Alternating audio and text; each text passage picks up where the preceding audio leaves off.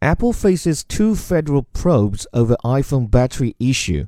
Justice Department and Securities and Exchange Commission are investigating potential securities violations.